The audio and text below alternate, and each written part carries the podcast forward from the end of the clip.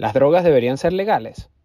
Tuve la oportunidad de conocer a Lynn Aldrich, la mamá de Ross Aldrich, el fundador de Silk Road, un sitio web al que se le conoció como el Amazon de las drogas.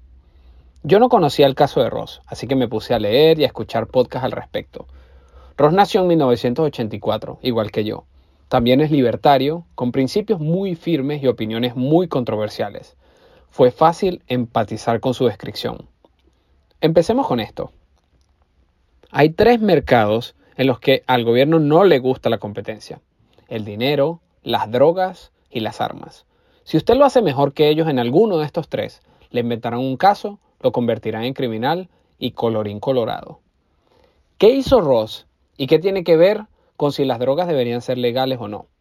Ross es el fundador y fue el administrador de ese Amazon de las drogas. A través de su sitio web, en la red que se le conoce como el Dark Web, se vendieron miles de millones de dólares en droga, tan fácil como comprar cualquier cosa hoy por Amazon.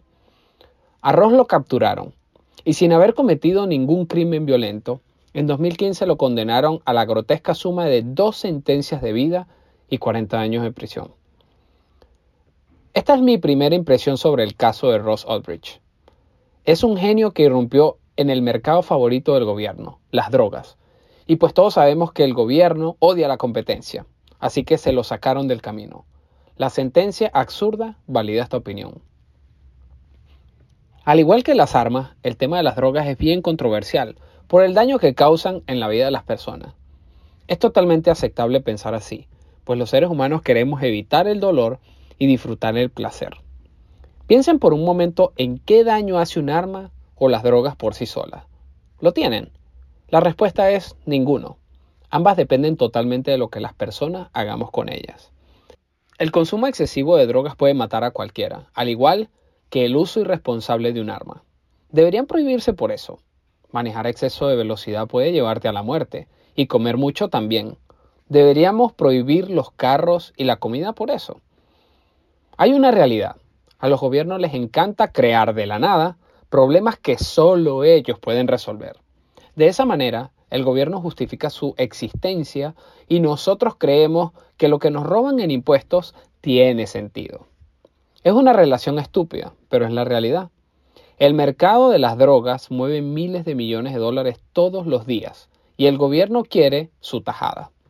Pero como dije hace unos minutos, el gobierno odia la competencia. Criminalizar las drogas le da al gobierno una ventaja competitiva cualquier competidor será considerado un criminal y así el gobierno podrá usar la ley y la justicia para deshacerse de la competencia. Ese es todo el meollo detrás de la criminalización y la penalización a las drogas.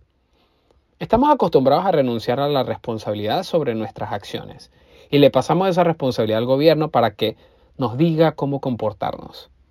Ese ha sido el origen a la renuncia de todos nuestros derechos y ha sido la base fundamental de todos los gobiernos totalitarios.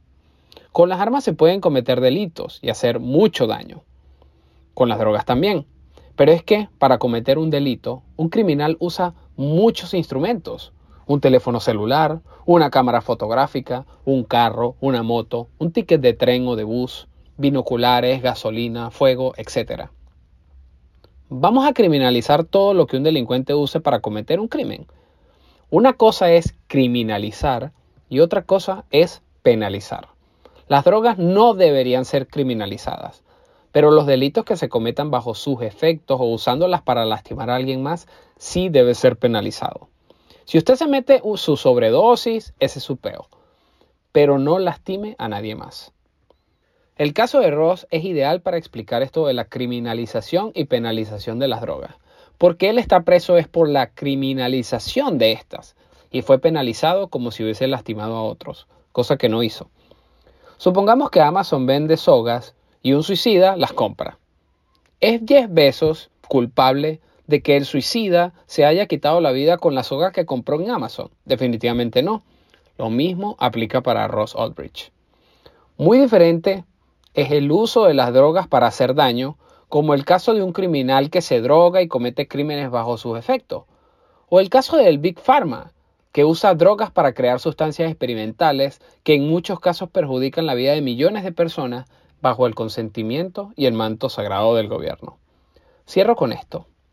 Hay personas que dicen que claro que Ross Aldrich merece la condena, porque muchas personas murieron por las drogas que compraron a través de Silk Road.